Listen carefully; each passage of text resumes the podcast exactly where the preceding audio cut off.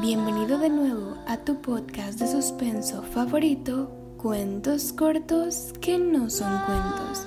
Yo soy Briana Echeverría y estoy muy feliz que estés de nuevo conmigo. Como notarás, el día de hoy el formato es bastante distinto, pues no solo voy a narrarte una historia, sino tres, tres pequeños relatos originales de cuentos cortos que no son cuentos.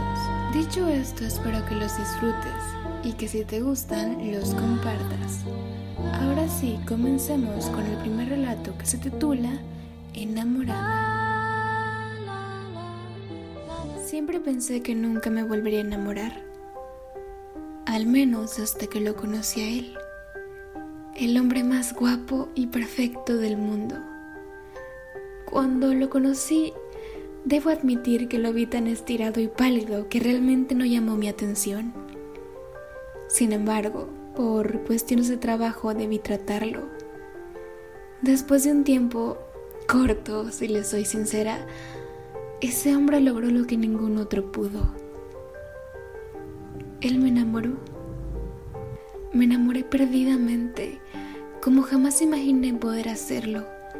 Me enamoré especialmente de su gran capacidad para escuchar, pues pocos son los que en estos tiempos tienen esa virtud.